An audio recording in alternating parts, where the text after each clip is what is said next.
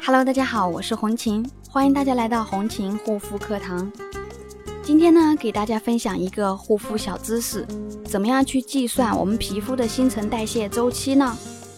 可能很多朋友都知道，新陈代谢的周期是二十八天，因为基底母细胞分裂子细胞并推至角质层呢，需要十四天，角质层细胞在角质层停留十四天，所以总共二十八天为一个代谢周期。但是呢，随着年龄的增长，人体老化，皮肤的代谢周期不是永远二十八天。十八岁以后呢，皮肤的代谢周期大致为年龄加上十天。比如说，你今年二十五岁，那么你的代谢周期应该是二十五加上十，等于三十五天。这样是不是很简单？就都知道怎么样去计算自己皮肤的一个代谢周期了呢？那么有的人呢代谢好，有的人代谢比较慢，所以为什么会出现同样使用一款产品，那么有的人见效快，有的人见效慢？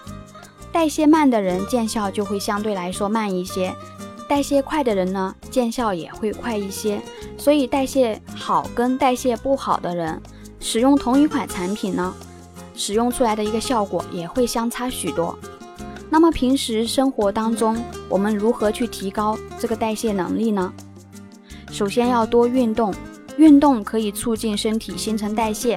我们在运动的过程当中呢，一方面可以直接消耗大量的一个热量，氧化脂肪，减轻我们的体重；另一方面呢，能直接提升身体的新陈代谢，增加日常能量的消耗，同时呢，还可以达到减轻体重的目的。那么另一方面呢，一定要爱喝水，要多喝水。水呢，对于机体的代谢非常的重要，因为机体需要水来参与代谢。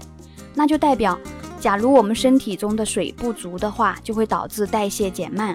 所以一定要养成爱上喝水的习惯，只有这样，新陈代谢才会加快，脂肪才能燃烧。尤其是当我们吃完腌制食物，或者是说饼干类的食物的时候呢，就更应该要大量的喝水。如果大家有任何皮肤方面的问题，都可以加我的微信幺三七幺二八六八四六零，我希望能够更好的帮到大家。好了，今天的分享就到这里，感谢大家的收听，我们下一期再见。